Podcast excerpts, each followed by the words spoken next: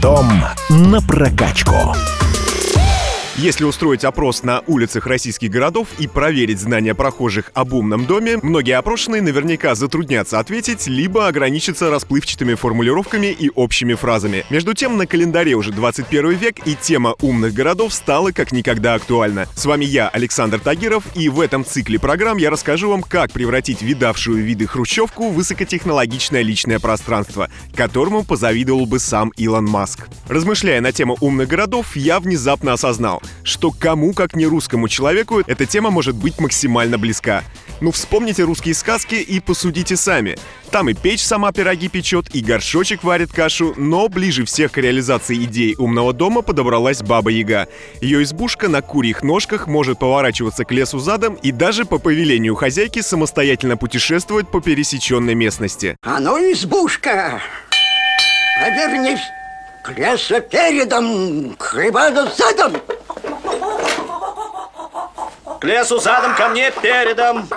К лесу передом, к Ивану задом. К сожалению, все сказочные возможности современному умному дому пока что недоступны. Если, например, вращающиеся вокруг своей оси здания ныне не такая уж и редкость, то гуляющие сами по себе — это пока что фантастика. Да и вообще домашние цифровые технологии развиваются немного в другом направлении. Главная их цель — сделать проживание и нахождение человека внутри дома максимально комфортным. Простыми словами, современный цифровой дом — это дом или квартира, где контроль за всеми или большинством инженерных систем возложен на плечи современных технологий. Освещение, отопление, вентиляция, кондиционирование, энерго- и водоснабжение, а также работа различных электроприборов, видеонаблюдение, сигнализация, электроприводы, всего и не перечислишь. Но всем этим может управлять автоматика.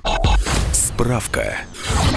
Само понятие «умный дом», по-английски «smart house», не такое уж молодое. Оно возникло в США в начале 70-х годов прошлого века в недрах Института интеллектуальных зданий. На тот момент под умным домом подразумевалось здание, обеспечивающее продуктивное и эффективное использование рабочего пространства. Однако годом рождения современного умного дома можно считать 1978. В этом году в США разработали и внедрили в производство технологию управления бытовыми приборами по проводам бытовой электросети.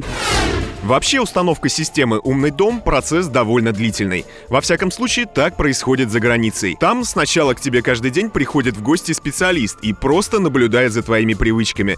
Когда ты просыпаешься, как ты развлекаешься, как проходит твой день и какие электронные приблуды ты используешь. И только после сбора всей необходимой информации о твоей личной жизни начинается проектирование умного дома. В России же, ну из-за совсем другого менталитета, такой подход к делу весьма проблематичен. Сегодня расценки на установку установку компонентов умного дома различны. Зависят они от того, какая используется технология и какой планируется уровень автоматизации. Конечно, стоимость варьируется еще и от того, насколько глобальной планируется система. Если на этапе строительства нужно довести до ума трехэтажный загородный коттедж, как у Тони Старка из фильма про Железного Человека, то тут придется изрядно раскошелиться. Но если вы просто хотите иметь модную и удобную систему освещения в квартире, например, с возможностью автоматической регулировки яркости, включения и выключения по хлопку, то это совсем другое дело. Многие подобные современные системы можно подключить самостоятельно. Как раз об этом мы и поговорим в следующем выпуске. На этом у меня все. С вами был Александр Тагиров. Ищите мои подкасты на всех популярных платформах, подписывайтесь, ставьте лайки и оставляйте комментарии. Всем хай-тек пока и да пребудут с вами технологии.